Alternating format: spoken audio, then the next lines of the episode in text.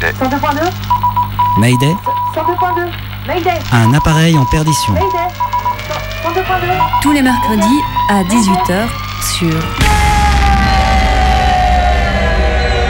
Radio Canu International Airport. Mayday, Mayday, micro rouge. Ouais, micro rouge. Mayday, micro vert. Mayday, micro vert. 102.2. Mayday, euh, les CD sont gravés ou pas? Mayday. Mayday. Des micros sont des portraits, des récits, des remixes, des rencontres, des cartes postales, des reportages, des voyages. C'est Mayday. Le Mayday de Wednesday Mayday, mercredi 18h sur Radio Canu. Mayday, saison 2. Cette semaine, Mayday sonde quelques conflits du XXe siècle et leur résonance française. Du déni mémoriel d'une famille de droite à l'histoire de la prison de Montluc, lieu d'incarcération des ennemis désignés de l'État, on revient sur un siècle de violence politique. Tiens-toi à côté de ton poste. Ce soir, la guerre, c'est la paix. Français, j'assume à partir d'aujourd'hui la direction du gouvernement de la France. C'était peut-être les idées que de- du maréchal Pétain, ce qu'il voulait faire de la France? Moi, je trouvais cet homme très bien. D'ailleurs, euh, Vous le trouvez encore? Oui. Ce qui nous intéresse, c'est l'avenir de la France C'est son redressement C'est la possibilité de lui maintenir, comme l'a dit le maréchal, son rang de grande puissance européenne et coloniale Les meurtriers et les émeutiers ont dressé contre eux la force française. L'Algérie, c'est la France. Et la France ne reconnaîtra pas chez elle d'autre autorité que la sienne. Est-ce que ça vous euh, gêne si on dit que en 1941 vous étiez un jeune fasciste? Non, ça ne me gêne pas. Je savais que l'on arrêtait des juifs. C'est vrai. Je souhaite la victoire de l'Allemagne, parce que sans elle, le bolchevisme demain s'installerait partout. Je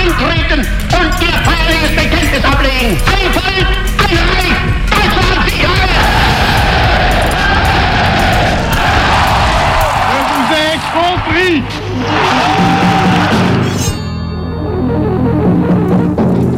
Andromaque se parfume à la lavande. Attali est resté en extase. Nous disons deux fois Attali est resté en extase. Du temps de la résistance, on nous appelait des Terroristes, des terroristes, des bandits. des bandits, tout, tout ce qu'on voulait, mais vous savez, le, le mot a resté chez certains. D'importantes forces de police canalisaient hier soir la foule de curieux qui se pressait devant la prison militaire de Montluc.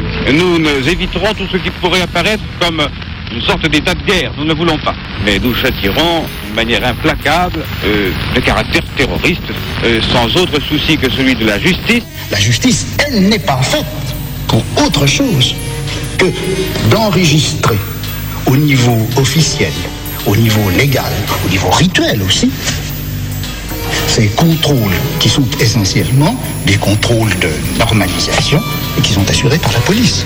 La justice est au service de la police, historiquement et, et- et de fait institutionnellement.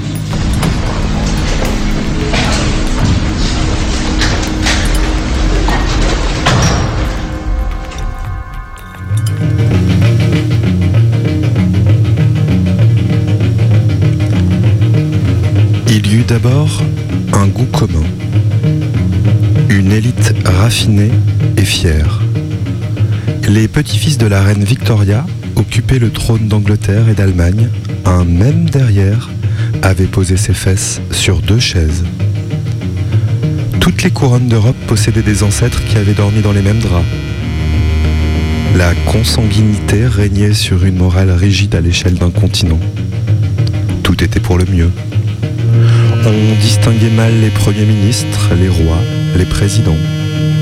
L'autorité avait à peu près partout la même allure barbue, les hommes portant tous au menton une jolie fraise de dindon. On régnait sur son empan de félicité grâce à l'argent du copra et du caoutchouc, grâce à la sueur de tout un peuple de travaux. C'était la France de feuillade et de mistinguettes, celle de Falière et de Poincaré. À l'époque, les régiments de dragons forment le gros de la cavalerie française. On y voit tout un attirail de péplum, crinière, pantalon garance, grand équipement de ceinturon. Mais les Autrichiens ont poussé l'art de la guerre et du plumage encore plus loin que les Français. Leurs régiments se reconnaissent à de subtiles nuances de couleurs. Le cerise, le rose, l'amarante, le carmin, l'écarlotte ou le homard. Les Anglais et les Allemands, eux, sont vêtus de kaki ou de vert de gris. C'est plus moderne, mais plus triste aussi. Voilà une guerre qui se prépare. Tout un attirail de sottises, des progrès bien vilains, un héroïsme qui va être broyé par le fer. Car c'est un monde étrange, double, à la fois très ancien, monde de salpêtre et de roses trémières, monde d'éventail et de mauvaises valses, mais aussi le monde des premiers tanks, des obusiers, des premières grandes machines à faire mourir. La science de la guerre se détache presque totalement de l'ordre ancien. La raison domine, c'est-à-dire le temps, le nombre et l'addition glacée des forces. Il faut de bons capitaines, de bons lieutenants, il faut des terrassiers, des maréchaux, des cantiniers, des chevaux, des cambuses, des uniformes et des trompettes. Il faut prévoir, classer, combiner. Tout devient un métier et la guerre est une immense entreprise qui se prépare sans cesse. Et en un sens, personne, pas la plus petite âme, ne participe à l'élaboration réelle de tout ça. Seulement des millions de mains portent, tirent, lissent, tranchent, déposent, accumulent les douilles, la poudre, les lames d'acier. Des millions d'yeux regardent et ne voient pas.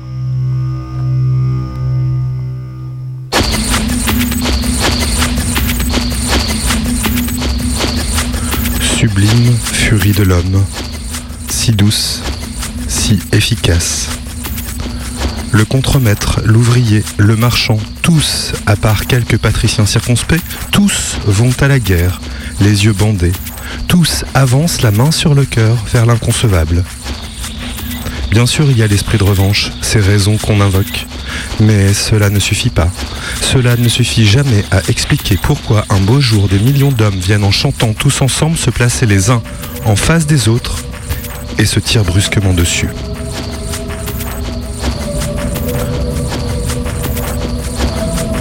Donc, nous voici avec de jeunes officiers compétents, de magnifiques costumes, mais il faut encore à qui commander, il faut encore un peuple de bras et de jambes pour porter les fusils et charger les canons. Il faut encore des troufions, des bleus, des bidasses, des piou-piou. Il faut de la chair et du sang. Et il y a le service militaire. Les nations crédules envoyèrent leur jeunesse. 14-18 fut un carnage. La conscription est le nom de ce déchaînement, de cette terrible générosité des corps, où la jeunesse est envoyée mourir au milieu des champs de betteraves.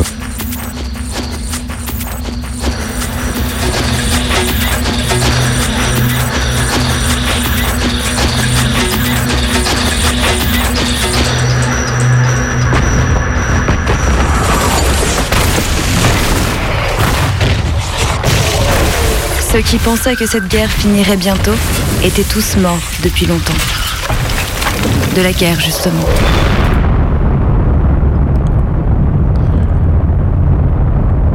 Il y a la guerre et il y a ces prisons. Bonjour, bienvenue au Mémorial national de la prison de Montluc. Merci de patienter, un agent va venir vous ouvrir.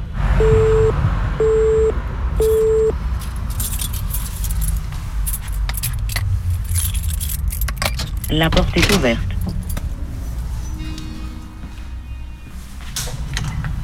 Alors, là on rentre dans le bâtiment cellulaire. Il faut savoir que la, la prison, euh, elle est extrêmement grande. On a des éléments euh, très différents. On a euh, un greffe, comme dans toute prison. Là, on rentre dans une première petite pièce. Sur la droite, on a l'accès à l'ancien réfectoire. Et ensuite, à gauche, on accédera euh, aux cellules. Euh, alors, Adrien Allier, je suis euh, chargé de développement culturel ici au Mémorial national de la prison de Montluc, à Lyon.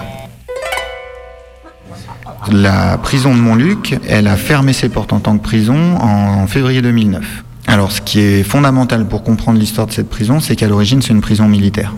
Et elle est construite dans le cadre d'une réorganisation de la justice militaire après la Première Guerre mondiale. Donc on va construire ici une prison et le bâtiment attenant qui est le tribunal militaire pour une sorte de, gros quart sud-est du territoire français. Donc à partir de là, on a euh, la structure juridique, puis le lieu de détention qui euh, sont constitués. Et donc à l'origine, on est sur une prison qui normalement ne doit accueillir que des personnes militaires, des justiciables militaires. Et elle est très très peu utilisée, tout simplement parce que on est euh, sur une période de paix. On sort de la Première Guerre mondiale, on a des libérations assez importantes dans les prisons militaires. On a peu de justiciables militaires. Euh, et on a une prison qui euh, va finalement fermer ses portes en 1932. Et il faut attendre 1939 et le début de la Seconde Guerre mondiale pour avoir là vraiment une prison qui va réouvrir ses portes en tant que prison militaire, toujours liée au tribunal militaire à côté, et qui va être utilisée euh, là extrêmement activement pendant toute cette période hein, qui va de 39 à 44 puisque euh, la ville de Lyon est libérée le 3 septembre 44 et la prison de Montluc le 24 août 1944.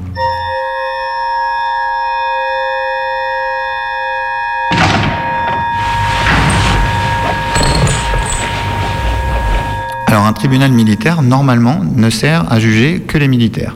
Par contre, en cas de crise, en cas de situation de guerre, là, on va mettre en place, notamment dans le cadre de juridictions d'exception, des systèmes euh, juridiques qui vont permettre aux tribunaux militaires de juger également des civils. C'est le cas au début de la Seconde Guerre mondiale de l'état de siège. Donc à partir du 1er septembre 1939, alors le 3 précisément pour la France, on a la justice militaire qui peut se saisir d'affaires d'atteinte à la sûreté de l'État, d'atteinte à la sûreté extérieure, intérieure de l'État ou d'atteinte à l'intégrité du territoire national. Et euh, à partir de 1939, on a justement des gens euh, civils qui sont jugés par ces juridictions militaires. Donc c'est pour ça que sur cette première période de la drôle de guerre, où les Allemands ne sont pas encore sur le territoire français, on a déjà un glissement répressif qui est en charge. Et l'utilisation de juridictions d'exception qui permettent d'arrêter des gens considérés comme dangereux. Et ça va durer jusqu'à la mise en place du régime de Vichy.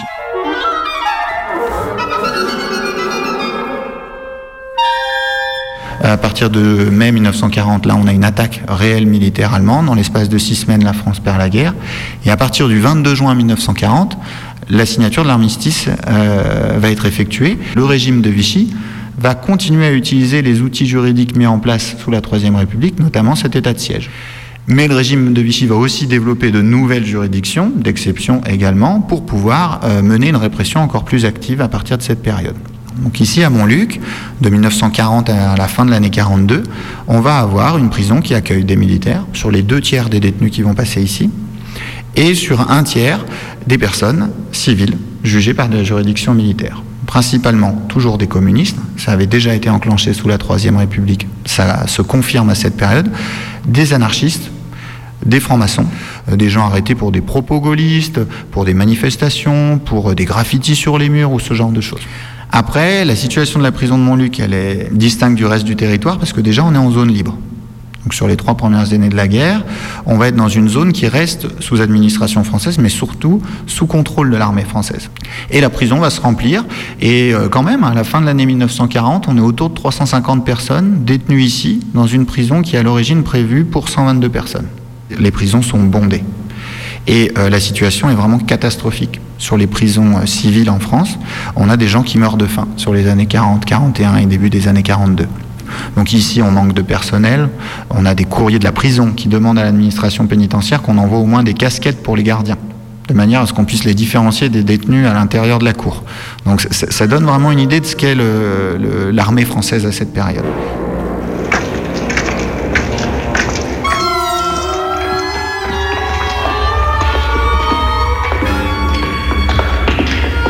Le 11 novembre 42, c'est la date de l'invasion de la zone libre. Et euh, les conventions d'armistice que j'ai pu évoquer, ben, elles sont rompues. Donc c'est-à-dire qu'on va avoir une euh, suppression de l'armée française. Euh, les tribunaux militaires vont être dissous, le statut des prisons militaires va changer. Mais en plus, à Lyon, on a les troupes d'occupation qui vont arriver rapidement. hein. Quand je dis troupes d'occupation, c'est la police allemande, qu'on appelle vulgairement la Gestapo en France, mais c'est le CIPO-SD, l'espionnage, le contre-espionnage, la Feldgendarmerie et surtout l'armée allemande.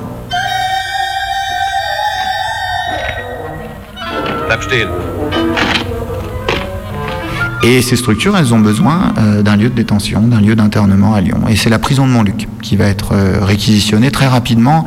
Dès le début de l'année 42, on a des officiers allemands, notamment Klaus Barbie, qui viennent à Montluc pour interroger des détenus et faire des listes de détenus allemands et d'espions arrêtés sous Vichy qui vont vouloir récupérer. Et fin 42, en décembre, et ben là, on a déjà un inventaire de la prison qui est effectué par les Allemands pour pouvoir euh, récupérer le lieu et s'en servir comme un lieu de détention allemand. Donc l'administration reste militaire, mais la majorité des détenus qui vont finir ici, surtout à partir de la fin de l'année 43 euh, le début de l'année 44, ce sont des gens arrêtés par la police allemande. Juifs, résistants, opposants politiques, euh, réfractaires au service du travail obligatoire, des otages, des raflés, des trafiquants du marché noir, quelques droits communs, et la prison va se remplir. Alors ça se fait progressivement, puisque au début, euh, les troupes d'occupation n'ont pas les moyens de mener la répression qu'ils souhaitent mener. les arrestations commencent à être importantes, mais elles restent quand même assez relatives. Par contre, on a des coups de filet importants. 21 juin 43, c'est l'arrestation de Jean Moulin. Au-delà du symbole, ça veut dire que la Gestapo, la police allemande, réussissent à infiltrer les réseaux de résistance qui, eux, se structurent. Là, on était au rez-de-chaussée, on va prendre un escalier euh, et on va aller directement au deuxième. Là, sur Jean Moulin, on a eu euh, une chance euh, importante, c'est qu'on a pu retrouver un document allemand qui est une sorte de registre d'écrou temporaire, une feuille sur laquelle était noté le nom des personnes arrêtées le 21 juin 43, avec des colonnes, avec le nom, le prénom, la profession, la date d'arrestation et le numéro de la cellule. Donc on a une page où on a marqué Jacques Martel, peintre décorateur, qui était sa couverture, et puis il était vraiment peintre, lui, euh, Jean Moulin, euh, arrêté le 21 juin 43, détenu en cellule numéro 130. C'est très rapide hein, parce qu'il est identifié comme euh, Max, Rex, Régis, le délégué du général de Gaulle. à ce titre-là, il sera interrogé, torturé extrêmement violemment par Klaus Barbie. Et il sera transféré en Allemagne. Il décède des suites de ces tortures à Metz le 8 juillet 43.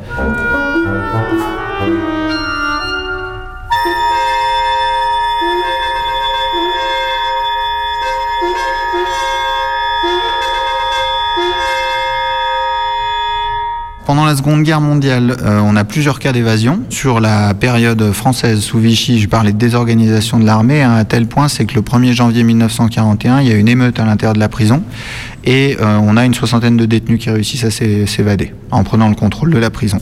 Bon, par contre, il y en a euh, à peu près 55, 56 qui reviennent dans l'heure qui suit. Par contre, sous l'occupation allemande, il n'y en a que deux qui réussissent à s'échapper. Il y en a qu'un qui ne sera pas repris, qui s'appelle André Devigny, et donc sa cellule est aussi identifiée. On va y aller, c'est l'avant-dernière euh, au fond à droite, qui est la numéro 107.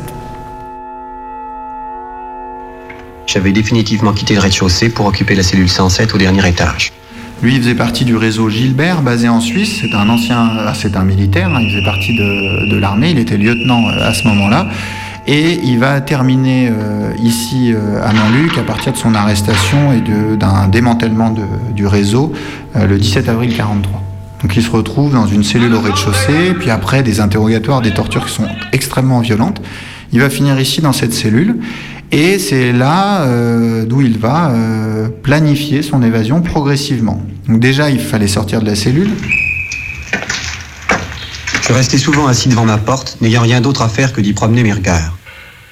Elle était faite de deux panneaux de six planches de chêne maintenus dans des cadres de même épaisseur. Dans un intervalle entre deux planches, je crus voir que le bois d'assemblage n'était pas du chêne, mais un bois d'une autre couleur, être peuplier. Il y avait sûrement un moyen de démonter cette porte. Et à l'aide de sa cuillère qu'il avait grattée au sol pour en faire un objet aiguisé, il va euh, gratter ce bois pendant un mois, un mois et demi, et être capable du coup d'enlever les lattes de la partie basse de la porte pour sortir sur la coursive. Il va sortir et il a de la chance d'être ici pendant l'été 1943, parce qu'il fait extrêmement chaud. Les Allemands vont ouvrir les trappes de la verrière pour permettre à l'air de s'échapper. Donc lui, il va s'accrocher au câble pour pouvoir monter sur le toit. Et euh, ça, c'est ce qu'il prévoit jusqu'au 20 août 1943, où on l'emmène au siège de la police allemande pour lui signifier sa condamnation à mort. Cinq jours après, il doit être fusillé. Et euh, dans l'heure qui suit son retour dans sa cellule, il y a un nouveau détenu, un, jeune, qui s'appelle Antoine Jiménez, qui a 18 ans. Était-ce un mouton qu'on m'envoyait? Espérait-on qu'ébranlé par le verdict de tout à l'heure, je parlerais Pas beaucoup de place. Ils m'ont pris, ramené, condamné comme déserteur. Tu me crois? Mais ils vont discuter, au bout de trois jours, euh, il va décider de lui faire confiance, de lui confier son plan d'évasion, et ils vont, euh, dans la nuit du 24 au 25 août 43, quitter la prison. Donc ils quittent la cellule à 22h, donc ils sortent par ici, et ils vont monter juste ici en face. Euh, il y avait donc des câbles qui permettaient d'ouvrir les trappes. Ils arrivent sur le toit. Ensuite, ils vont aller à l'autre bout du toit. Et ils vont descendre à l'aide euh, à l'aide d'une corde qu'il avait fabriquée à l'aide de vêtements qu'il avait reçus dans des colis. qu'il les avait déchirés en lanière. Euh, il les avait tressés et mélangés au fil de fer qu'il avait euh, sur le sommier en dessous de son lit. Donc il fabrique deux cordes, une de 12 mètres et une de 8 mètres, et trois crochets métalliques. Et ça, il les cache euh, dans sa paillasse pendant la journée, c'est pour ça qu'elles n'ont jamais été découvertes. Une fois arrivés au bout du bâtiment, ils vont descendre dans la première cour. Et dans la première cour, euh, il arrive au sol, le jeune reste en haut, il égorge le soldat allemand qui faisait la ronde. En descendant sur l'autre face, je pourrais sans être vu me cacher dans l'encoignure et attendre le moment propice. Car cet homme devait disparaître. Donc et ensuite le deuxième descend, il monte sur le mur d'enceinte, et là ils vont devoir traverser le chemin de ronde. Donc en gros c'est deux murs de 7 mètres de haut, avec un espace de 6-7 mètres entre les deux. Donc la deuxième corde est lancée, elle est fixée, et le troisième crochet permet de l'attendre. Et ensuite ils vont traverser en cochon pendu, pour arriver de l'autre côté et descendre rue du Dauphiné. Ils arrivent vers 5 heures du matin.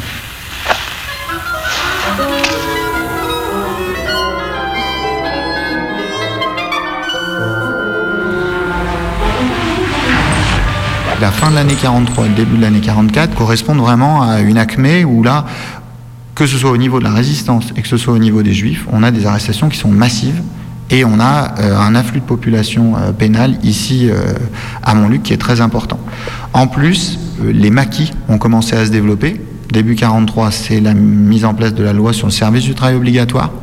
Et on a, malgré qu'on a beaucoup de Français qui partent travailler en Allemagne, on a aussi beaucoup de Français qui vont refuser ce départ et qui vont rentrer dans la clandestinité. Se cacher dans les zones rurales, les zones escarpées, autour de Lyon on en aura beaucoup. hein. Et euh, à partir du début de l'année 44, ces maquis vont être actifs. On est sur à peu près euh, 300 000 personnes supplémentaires qui ont rejoint la résistance. Et euh, ben, là, on a aussi une euh, répression qui est à l'image d'une augmentation du nombre de résistants. Des opérations militaro-policières extrêmement importantes, un afflux important de Français au sein de la Gestapo et notamment de la police euh, allemande à Lyon, la création de la milice début 43 et qui devient de plus en plus active aussi, et des arrestations qui vont déboucher sur, ici à Montluc, des arrivées massives et euh, un total au printemps 1944 de 1300 personnes enfermées simultanément. On a des cellules de 4 mètres carrés qui sont normalement individuelles. On a à partir de cette période 7, 8, voire 9 détenus dans certaines cellules. On va rentrer dans une cellule. Et dans celle-ci, euh, elle est spécifique parce qu'on déjà, on se rend compte qu'il y a un écho euh, assez important. Donc là, en fait, si je tends mes bras, je touche quasi euh, les murs de chaque côté, parce que dans la longueur, pas exactement, mais dans la largeur, ce sera le cas. On est sur 1m80 par 2m20. Et dans la cellule, à l'origine, il y a juste un cadre en bois et une paillasse posée par-dessus. Une paillasse, hein, c'est de la paille avec du tissu autour. On a également donc un bro, ici pour euh, avoir de l'eau sur la journée. On n'a pas de, robinet, donc on va remplir son bro. Et ici, on a une tinette, donc un seau hygiénique. On appelle ça une tinette euh, en prison pour faire ses besoins. Donc là, normalement, il y a un détenu dans la cellule. 122 cellules, 122 détenus au maximum. Par contre, à partir du début 44, on a pu être jusqu'à de 8, voire 9.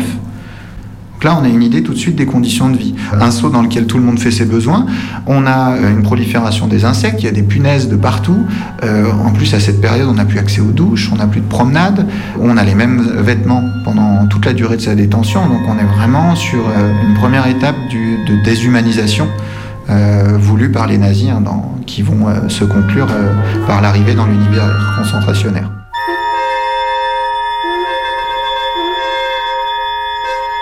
Et tous les espaces de la prison deviennent des lieux, de détention et d'internement. Le réfectoire, les caves, les douches, les toilettes, euh, les ateliers et même une baraque en bois présente dans la cour.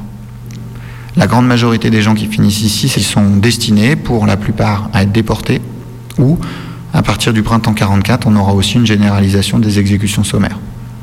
On est sur 7000 déportés et environ 700 personnes exécutées. C'est-à-dire qu'on vient récupérer des détenus dans la prison et qu'on les emmène dans un champ, dans une clairière, euh, dans un endroit isolé pour les exécuter, mais là pas avec un peloton d'exécution. C'est euh, une rafale de mitraillette, une balle dans la tête du détenu, et on laisse les corps à même le sol pour repartir. Autour de Montluc, dans une large région lyonnaise, on retrouve une trentaine de lieux de massacre. Et plus on se rapproche de la libération, plus ces massacres sont importants. Au début, c'est des groupes de 20, 21, 22 personnes qui sont exécutées. En juillet, on est plutôt sur des groupes de 30, 40, voire 50 personnes. Et puis les deux derniers massacres, hein, ils ont lieu 5-6 jours avant la libération. Là, on est sur des massacres à Bron le 17, le 18 et le 21 août 1944. On est sur 109 personnes.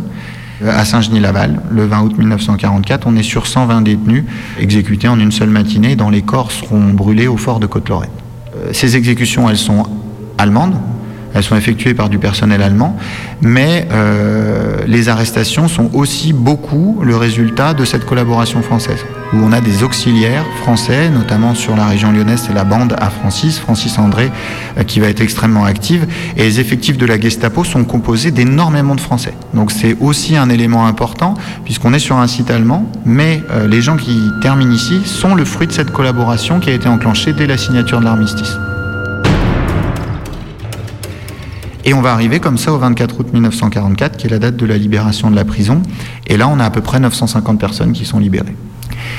Et le 3 septembre, la ville de Lyon est libérée. Dès le soir de la libération, Montluc est utilisé pour des personnes qui ont collaboré, pour des criminels de guerre, pour des femmes tondues, pour euh, des trafiquants du marché noir. Et euh, on a un inversement total en l'espace de quelques semaines. On avait le 24 août 950 résistants juifs opposants. En octobre 44, on a près de 900 détenus accusés de collaboration et de crimes de guerre.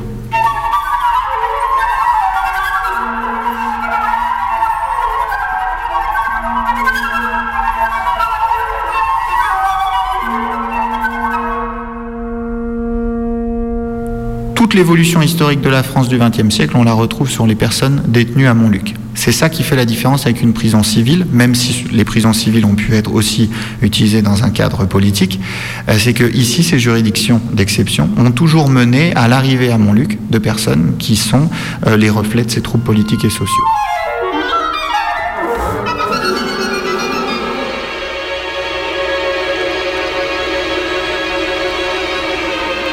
Avec Mayday, on met des histoires dans ton poste tous les mercredis à 18h sur Radio Canu.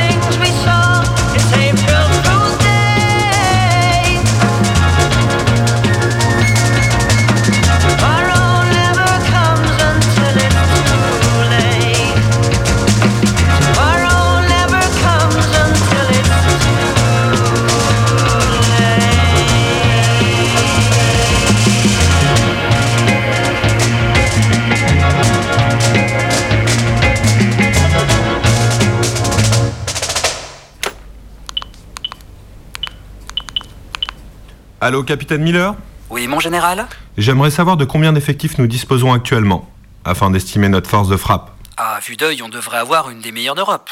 Je vous donnerai les chiffres d'ici peu. Pourquoi une telle question, mon général J'aimerais repartir en guerre. Repartir en guerre Vous voulez envoyer des hommes en Irak ou en Iran Non, je veux une vraie guerre. Comme en 14-18 ou 39-45. Mon général, je ne pense pas, vu les positions politiques actuelles, qu'un conflit de ce type pourrait éclater de nos jours. Surtout avec tous les pactes de non-agression que nous avons avec nos amis européens. Capitaine, je pensais à une autre chose. Dites-moi, mon général, Et pourquoi n'agissons-nous pas chez nous? Chez nous? Comment ça? J'ai un ami qui a passé ses vacances dans le sud, à Monaco. Il m'a dit que cette principauté regorge de richesses. Elle n'est pas très grande et en plaçant des forces autour de la ville. Général, vous voulez envahir Monaco? Et pourquoi pas? Nos hommes retrouveraient le goût des batailles et des victoires. Mais on ne peut pas envahir Monaco. Et les Corses Depuis le temps qu'ils m'emmerdent cela, on fait un siège par la mer, on pénètre les côtes et on coule une dalle de béton sur leur île à la con. Mon général, c'est impossible, ne serait-ce que pour le tourisme. Ouais, mais j'ai envie de péter la gueule à quelqu'un. Mon général, je- Et les Bretons Ils veulent leur indépendance Qu'ils viennent la chercher au combat. Mais ça fait un bout de temps que les indépendantistes bretons n'existent plus. Bien sûr que si. Regardez la quantité monstrueuse de produits régionaux qu'ils continuent de fabriquer en masse. Des produits régionaux. Euh, vous voulez dire des crêpes, du cidre et des niniches? Exactement. Les gens méritent une bonne fois pour toutes qu'on leur montre c'est qui la France. Mon général, c'est plus compliqué que ça. Mon capitaine, vous allez voir, c'est très simple. Vous me mobilisez une armée. Je vous envoie un lien vers l'équipe.fr et les trois derniers du classement de la Ligue de foot, on va leur péter la gueule. Fin de transmission.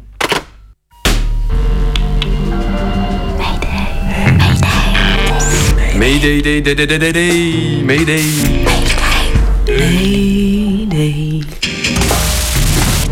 Mais, mais, mais, Mayday? Ça a démarré par un album de photos, je vais te montrer. Ma grand-mère est morte. Elle est morte euh, il y a 10 ans maintenant.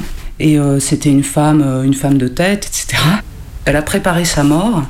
Elle a entreposé toutes ses affaires, toutes ses photos classées. euh, et quand elle est morte, euh, je me suis empressée, au bout de quelques mois, euh, d'aller fouiller dans cette pièce. Je voyais ses lettres d'amour, je voyais toutes les lettres à ses enfants, toute sa vie, des tas d'objets, tout bien classé. Et je vois un carton, euh, un carton rangé, il y avait marqué Joubert dessus. Et là, je tombe sur un album photo. Alors, cet album photo, il est là. Alors, il est là. Et je le feuillette et euh, dessus, euh, je vois plein de photos anciennes euh, qui datent des années euh, 1900. Et euh, je vois un homme, enfin un jeune homme, un enfant, enfin toute la vie d'un enfant, qui est récurrent, qui s'appelle Philippe Joubert. Dans tout l'album, on voit depuis l'enfance, il est pris en photo sur une terrasse. Euh, à chaque âge, euh, la photo revient sans arrêt. Et je savais que ce jeune homme, Philippe Joubert, était mort sur le front russe. Et est-ce que tu savais à ce moment-là euh, qui il était par rapport à ta grand-mère? Euh, ouais, je savais que c'était son cousin. J'ai compris plus tard que cet album, c'était pas du tout celui de ma grand-mère, mais c'était celui de, de sa tante Joubert, donc qui s'appelle Lucie Joubert. Donc la mère de Philippe. La mère de Philippe. Donc je feuillette et je me dis oh là là incroyable toute cette euh, vie quoi dans les photos en noir et blanc. Toute cette vie disparue et tout ça, on le voit là avec une trottinette et je tombe sur une photo qui est là. Tiens, tu peux la regarder. C'est un jeune homme euh, assez bien mis, mince, euh, assez euh, beau, quoi, assez charmant. Il y a un grand soleil, c'est une terrasse d'appartement à, Montpellier. Et il est en train de lire un bouquin, et pareil, je me dis en plus, il était intellectuel, il lisait des livres, etc.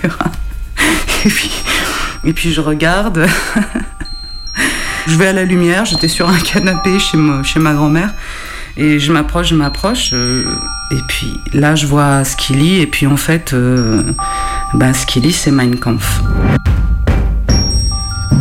Mayday Alors, je m'appelle Priscille et euh, je suis professeure en lycée professionnel depuis deux ans en français, en histoire géo. J'étais avant comédienne et j'habite en Bourgogne. Enquête. Ça, c'est le point de départ. Par quoi tout a commencé? Voilà ce que me raconte Priscille un soir d'été, dans le sud, pendant une fête. On prévoit de se revoir pour qu'elle me raconte la suite. Rendez-vous est pris, chez elle, quelques mois plus tard. Au milieu de la pièce, un carton, et posé par terre tout un tas de papiers, des livres, des photos. Priscille sait raconter des histoires. Et l'histoire qu'elle me raconte est une enquête. Une quête en plusieurs actes. Une quête durant laquelle on parlera de l'idéalisme d'un jeune homme, de livres poussiéreux, d'un deuxième album photo, d'un journal de bord, d'une lettre, d'uniformes nazis, de réprouvés, d'un déni familial et de la droite française. Le nazi de la famille, une quête en sept actes. Allez, c'est parti. Acte 1. Où il est question de la division Charlemagne, du déni du père et d'une famille de droite. J'appelle mon père. Je lui dis Philippe, euh, mon père s'appelle Philippe, étonnant, né en 42.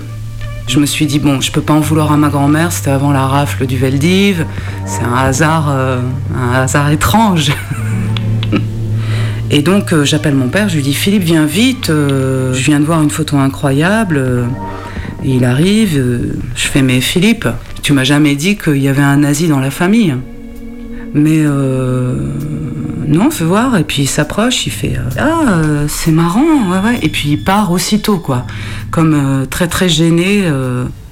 J'avais toujours entendu parler dans la famille du cousin de ma grand-mère qui était mort sur le front russe. Et je m'aperçois que le déni de ne pas avoir compris qu'il était mort sous l'uniforme nazi venait en partie de moi, puisque j'avais toujours entendu parler dans certains repas de famille de la division Charlemagne. Mais la division Charlemagne, je ne savais pas ce que c'était quand j'avais 13-14 ans. J'ai devant moi quatre Français, quatre Waffen-SS qui vont partir tout à l'heure. Guerre de l'Est, Eh bien, quelles sont vos dernières impressions? Les impressions sont très bonnes. Je suis content d'aller dans les SS et j'espère combattre pour la France. 1944. C'est magnifique, vous êtes tous pleins d'un enthousiasme. J'en vois qui se penchent par la fenêtre. Je suis mort aux Juifs. L'élite française, je vous le montrer que l'Europe vaincra. Décrire ce tableau qui est plus qu'émouvant. Devant ce train qui va s'ébranler dans quelques secondes. Tous les SS sont penchés à la fenêtre, le bras tendu. Sur le quai, la foule chante la Marseillaise, le bras tendu. La division Charlemagne, c'est un grand rêve d'Europe. Je ne peux pas décrire l'atmosphère qui règne ici, c'est plus que C'est poignant. de faire une armée européenne. Un grand rêve nazi, hein, bien sûr. Il suffit de les écouter. Et voilà, vous entendez le train qui s'éloigne. À la fin de la guerre, la division Charlemagne va être une division euh, de Français, donc euh, des anciens de la LVF, toute la milice qui est d'accord pour prêter serment à Hitler, de créer une division. Donc c'est à peu près, je crois qu'il y a eu euh, six- Ouais, c'est ça, t'es pas loin. 6000, 7000 hommes environ. de trouver parce que Qui s'engagent en 1944 dans la brigade Frankreich SS, les Waffen-SS français, qu'on appelle aussi la division Charlemagne. Bon, là, faut expliquer un ou deux trucs et revenir en arrière. Comme tu l'as dit, dans la division Charlemagne, on trouve des anciens de la LVF et de la milice. Alors, la LVF d'abord. C'est la Légion des volontaires français contre le bolchevisme, créée en 1941, entre autres par Jacques Doriot, un ancien communiste passé à l'extrême droite. La LVF compte environ 6000 membres, dont la plupart mourront lors de l'hiver 42 sur le front russe. La Légion des volontaires français. Ces jeunes Français se sont engagés avec le consentement du maréchal afin de participer à la croisade de l'Europe contre le bolchevisme. 1941. Grâce à ces hommes de chez nous qui vont défendre leur idéal, l'idéal de la révolution nationale, la France, elle aussi, combattra pour la défense de la civilisation menacée. À présent, la milice. 30 000 personnes, dont 10 000 vraiment actives. La milice française est créée en 1943 par le régime de Vichy pour traquer les juifs et lutter contre les résistants aux côtés de la Gestapo. La milice se fait vite haïr par la population du fait de leurs méthodes violentes. Dans la milice, on rafle, on torture, on exécute, voire on massacre. Le chef de la milice était Joseph Darnan, venu de l'ultra-droite, fondateur du service d'ordre légionnaire, SOL, l'ancêtre de la milice. Là, on l'entend s'adresser à ces hommes qui s'apprêtent à prêter serment. Je m'engage sur l'honneur 1941. à servir la France et le maréchal Pétain, chef de la Légion, à consacrer toutes mes forces, à faire triompher la révolution nationale et son idéal. SOL, debout Au bout d'un moment, j'ai su que la division Charlemagne était pro-allemande et avait l'uniforme nazi. Et j'avais des grandes discussions avec mon père où je disais, mais dans la division Charlemagne, ils, étaient tous, c'était des nazis, convaincus. Et mon père disait, mais non, pas du tout, euh, tu te trompes complètement, ils étaient juste anticommunistes. À l'époque, tu peux pas te rendre compte, moi j'aurais peut-être fait pareil, je me serais peut-être engagé comme lui dans la division Charlemagne pour aller lutter contre les communistes. Parce que euh, c'était une dictature et blablabla. Et qu'il y avait aucune idéologie réelle, que c'était une peur d'un jeune homme qui s'engageait contre les Russes, qui violaient les femmes, etc., etc., etc. Moi, je le cro- j'y croyais. J'y croyais. Enfin, je me disais, oui, bon, euh, j'avais pas lu encore euh, des tas de bouquins sur les nazis euh, français, mais je croyais mon père. Il y avait un anticommunisme hyper fort dans ma famille. Une peur des, des rouges hyper forte. Ma grand-mère, elle était euh, gaulliste. Une grande partie des gaullistes étaient en fait à droite, anticommunistes. Et c'était plus ça, ma famille, euh, des bourgeois de droite. Acte 2. Où il est question d'un deuxième album photo, d'un jeune homme fou d'Hitler et du début de la quête. Et donc, quand je suis tombée sur cet album et que j'ai vu euh, Philippe Joubert en train de lire euh, Mein Kampf, tout s'est remis dans l'ordre. Et alors, c'est incroyable sur, euh, sur euh, l'entendement, parce qu'à la fin de cet album, je, je vois. Non, c'est pas dans celui-là. En fait, il y avait deux albums, c'est pour ça. J'avais regardé cet album, mais je l'avais pas regardé en détail. J'ai pas vu ces photos. C'est un album de Philippe Joubert, et là, on voit des, des photos d'Allemagne. Je vais te montrer. Il est né le 15 novembre 18. Vers 14 ans, puis à nouveau euh, vers 16 ans. Il part plusieurs fois en Allemagne, il a des correspondants, et là, j'ai des photos euh, bah, de Nuremberg, des grandes fêtes d'Hitler. Je pense qu'il il se rend au pèlerinage. J'ai cru retrouver dans une des photos la taverne dans laquelle Hitler a fait ses premières réunions. Euh, là, nous avons là les JO de 36. Alors donc ça veut dire qu'il est à Berlin. Et là, je vois cette petite photo. hein, euh, on voit hum, Adolphe euh, dans sa voiture. Donc une photo volée. euh, Adolphe a un joli sourire. Ça a été un, fou, un fou d'Hitler. C'est à partir de la découverte de cette photo euh, de Philippe euh, lisant Mein Kampf que je me suis dit mais euh, c'est pas possible, c'est incroyable. euh, il faut absolument que je retrouve des choses. Et puis en plus, il y avait plusieurs choses. Il y avait le déni de mon père qui, jusqu'à ce que je lui montre cette photo d'Hitler, était persuadé, parce qu'il avait entendu lui-même dans la mythologie familiale, que jamais, jamais de la vie, euh, il y avait eu de nazis dans la famille. Et en même temps, euh, de découvrir un nazi, donc ça m'a donné envie de chercher. Et là, j'ai commencé à faire des tas de recherches. Acte 3. Où il est question du journal de Tante Lucie, de livres poussiéreux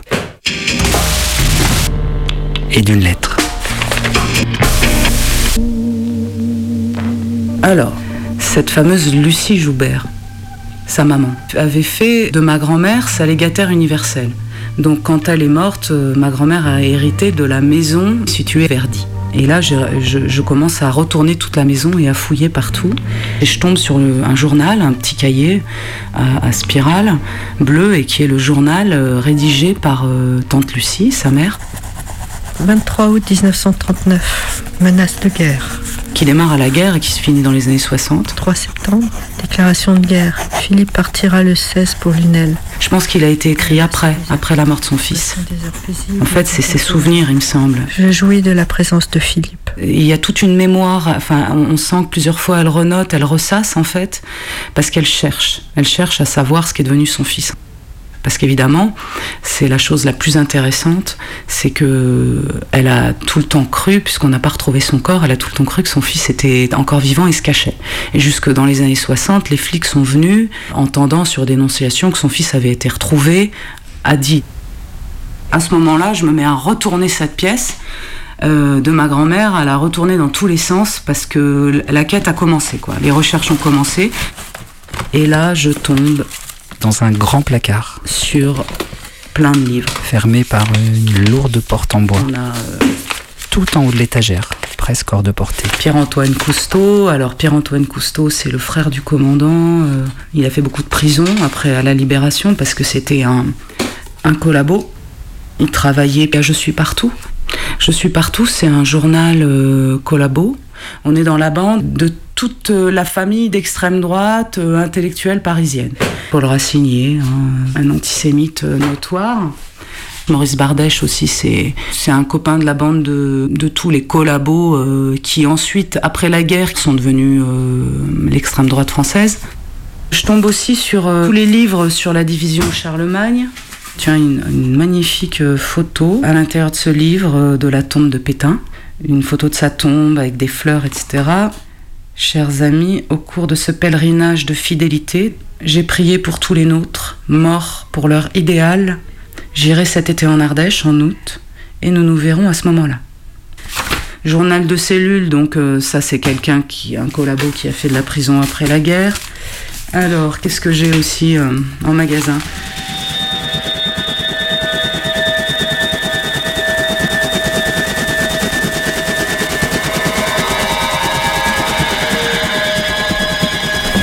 Encore un, un livre de Cousteau, mine de rien, ou les grandes mystifications du demi-siècle.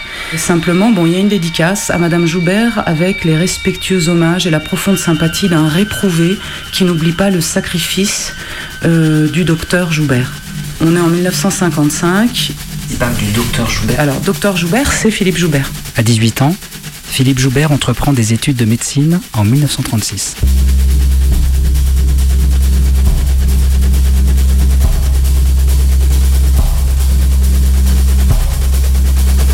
Alors, ça c'est hyper intéressant. André Brissot. C'est un auteur qui va être super important dans l'histoire de la découverte. Je vais te lire la lettre après. C'est un journaliste qui a ensuite travaillé dans les grands journaux parisiens, euh, euh, populaires, de droite, enfin, sans étiquette. Il décrit euh, de manière un peu romancée toutes les années de Vichy. C'est assez lisse. On le reconnaît pas comme étant pétainiste du tout. Il a écrit euh, La dernière année de Vichy, Pétain à Sigmaringen, et il y a plein de livres de lui euh, dans les affaires de Tante Lucie. Je tombe sur une lettre. Je peux la lire? Alors donc, c'est André Brissot qui écrit cette lettre. 28 mars 65. Chère madame, puis-je vous dire que votre lettre m'a bouleversée? J'ignorais que vous ne saviez rien, ou presque rien, sur la disparition de votre fils. Sur sa disparition il y a maintenant 20 ans. Un camarade, disparu depuis, m'a assuré l'avoir vu tomber dans la neige au cours d'un combat au sud de Bellegarde. Philippe a-t-il été tué? Je le pense. Voilà tout ce que je sais. C'est peu, moi aussi j'ai espéré longtemps. Je dois vous expliquer, mais le puis-je vraiment dans une lettre? Comment j'ai connu Philippe, pourquoi il est devenu mon ami, et pourquoi mon livre est dédié à sa mémoire et à celle de mon frère? Faut dire, c'est que euh, il écrit un livre qui, qui est dédié à Philippe Joubert et qui est dédié à son frère, au frère d'André Brissot, qui est lui-même euh, qui a été résistant. Donc c'est vrai que tout ça est très compliqué. J'ai rencontré Philippe à Paris en juin 1944. En juillet, tous les jeunes sont venus à l'école des cadres que je dirigeais à la chapelle en Serval au nord de Paris. Ah, ça me dit quelque chose, la chapelle en Serval. Hmm.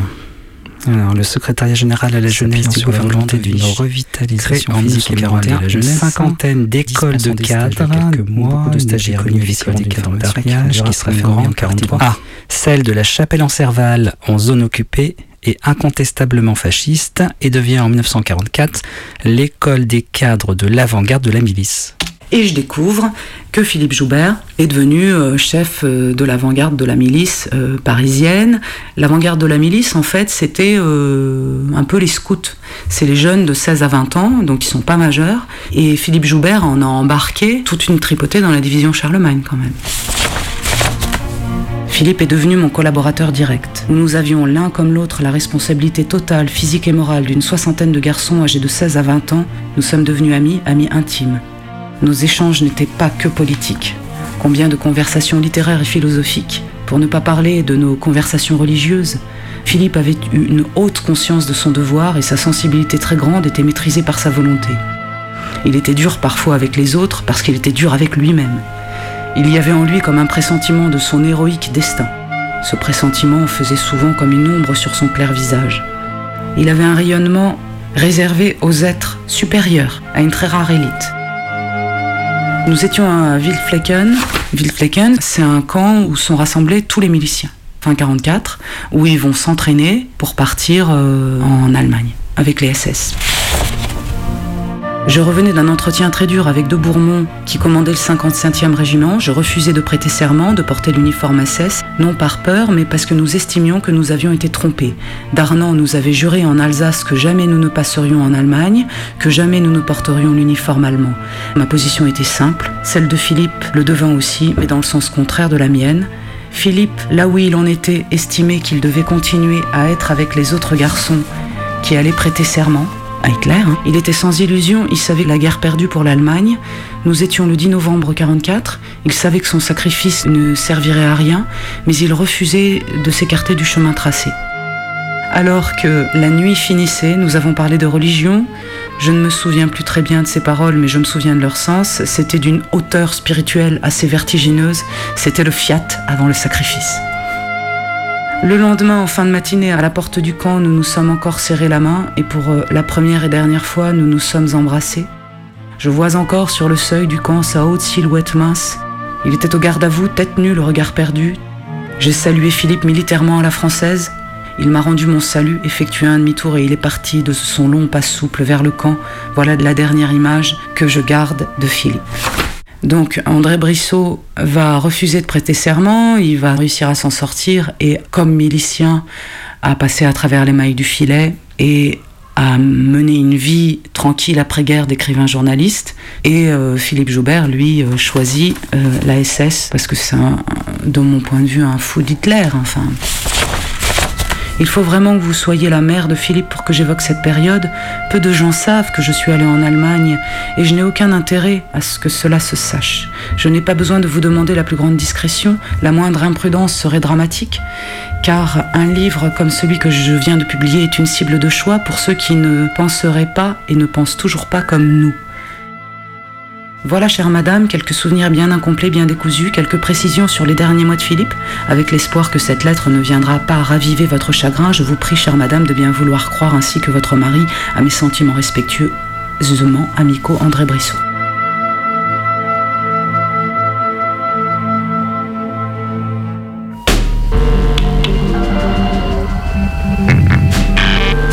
Le nazi de la famille.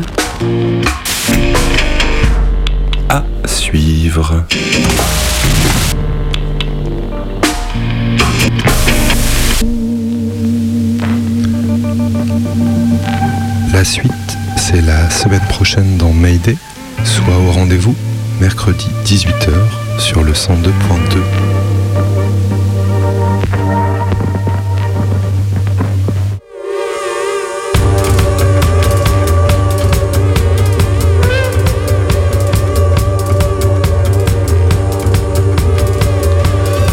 Et maintenant tu écoutes Mayday en live sur Radio Canu et tu as bien raison. Ce soir on ouvre de vieux albums de famille et on retourne dans les cellules de la répression.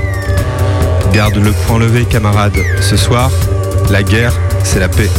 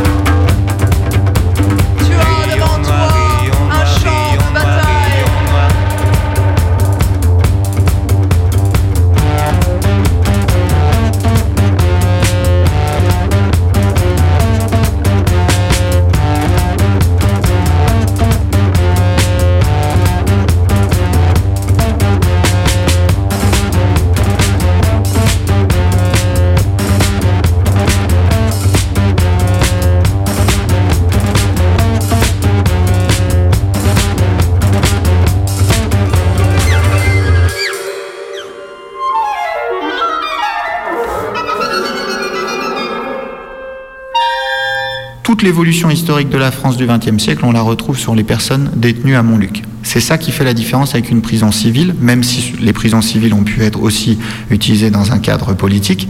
Euh, C'est que ici, ces juridictions d'exception ont toujours mené à l'arrivée à Montluc de personnes qui sont euh, les reflets de ces troubles politiques et sociaux.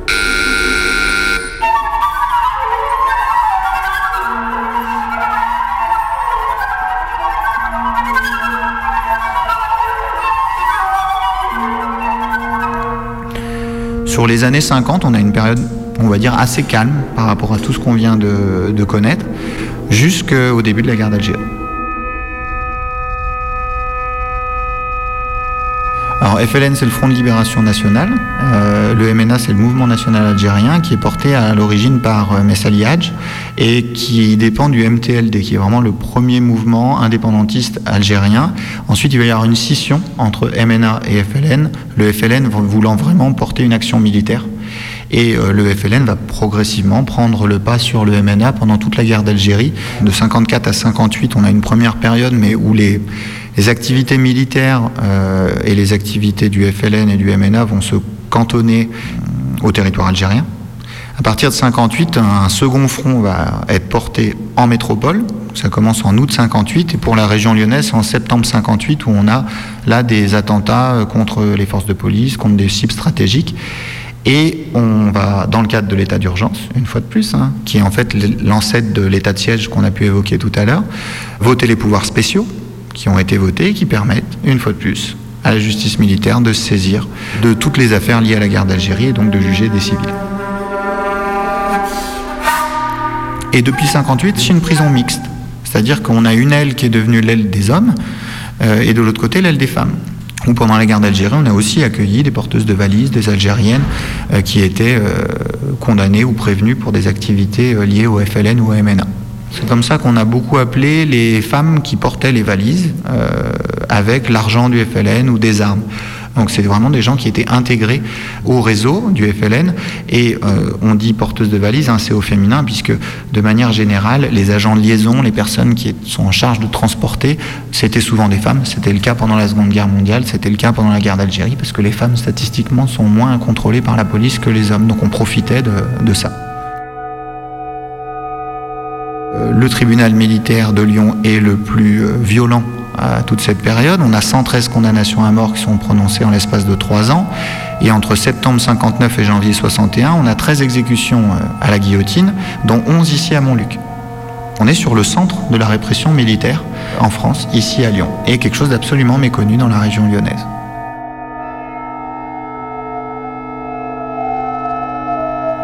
À partir de 1962, la signature des accords d'Évian, eh ben, on a une libération massive euh, des Algériens en France. Il faut savoir que ces accords prévoient la libération des Algériens. Donc, euh, sur les prisons de Lyon, c'était un tiers des détenus. Sur les trois prisons principales de Lyon, Saint-Paul, Saint-Joseph et Montluc. Donc, c'est vraiment quelque chose de, très important. Et puis, Montluc devient une prison, là, un petit peu plus calme, puisqu'on sort des conflits euh, du 20e, euh, conflits armés. Et on va avoir une prison utilisée toujours avec le tribunal militaire jusqu'en 82, mais qui va accueillir euh, des justiciables un peu plus différents, euh, notamment les objecteurs de conscience, euh, les insoumis, les témoins de Jéhovah qui refusent le service militaire. Et puis on est sur une prison qui va fermer ses portes en tant que maison d'arrêt pour hommes en 1997. Donc les cellules qui font les 4 mètres carrés que j'ai pu évoquer, elles sont utilisées jusqu'en 97, toujours avec un seau pour faire ses besoins à l'intérieur de, la cellule, sans eau courante à l'intérieur de la cellule. L'autre côté, chez les femmes, en 88, là on a des travaux de rénovation euh, qui permettent d'avoir une prison euh, un petit peu plus moderne. On est sur la fin des années 80. On a euh, 27 places officielles qui sont définies ici à Montluc pour la maison d'arrêt pour femmes. On aura au plus fort de l'occupation jusqu'à 90 personnes qui vont être détenues ici, jusqu'à 5 femmes par cellule, notamment en fin des années euh, 90, début des années 2000, et en moyenne 70 personnes. Donc là, on n'est plus du tout en train de parler d'une prison euh, en temps de guerre, on est en train de parler d'une prison de détention contemporaine qui a fermé ses portes il y a 10 ans, en février 2009, et qui est à l'image de la surpopulation carcérale qu'on retrouve en France. des conditions de vie extrêmement difficiles, avec des, murs, des fenêtres très mal isolées, et des conditions de vie vraiment, vraiment très, difficiles pour les détenus qui ont été détenus euh, ici jusqu'à jusqu'à encore 10 ans.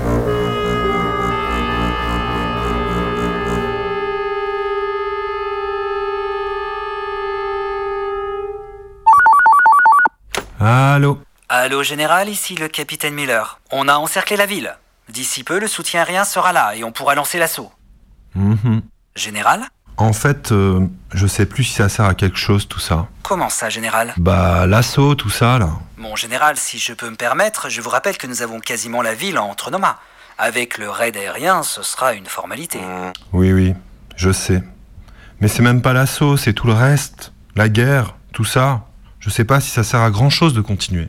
Écoutez, général, sans vouloir vous offenser, mais des hommes sont morts durant cette guerre. Ils ont donné leur vie pour la liberté. Hmm, Oui, oui, je sais, mais on peut pas trouver un arrangement avec l'ennemi et on arrête tout. Vous plaisantez, général. Hmm. Mais pourquoi on a besoin de faire tout ça alors? À chaque fois, on doit refaire la guerre. C'est toujours la même chose. Mais pour des raisons politiques, sociales, la liberté, nos convictions, la vie. D'accord. Eh ben moi, moi je trouve ça nul qu'on soit obligé de se mettre dans des états comme ça pour des choses aussi simples. Écoutez, je vais vous le dire. Je ne sais plus trop où j'en suis avec tout ça, moi.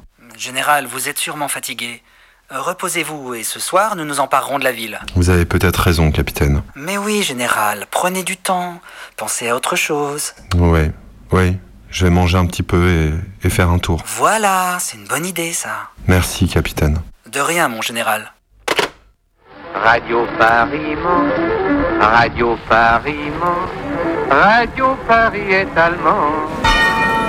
Qui commande le passé commande l'avenir. Qui commande le présent commande le passé. Vous venez d'écouter Mayday. Ce soir, on a parlé de guerre, de répression et de collaboration. Chaque jour qui passe et mes paroles. On a adapté la bataille d'Occident, l'excellent livre d'Éric Vuillard sur la Première Guerre mondiale.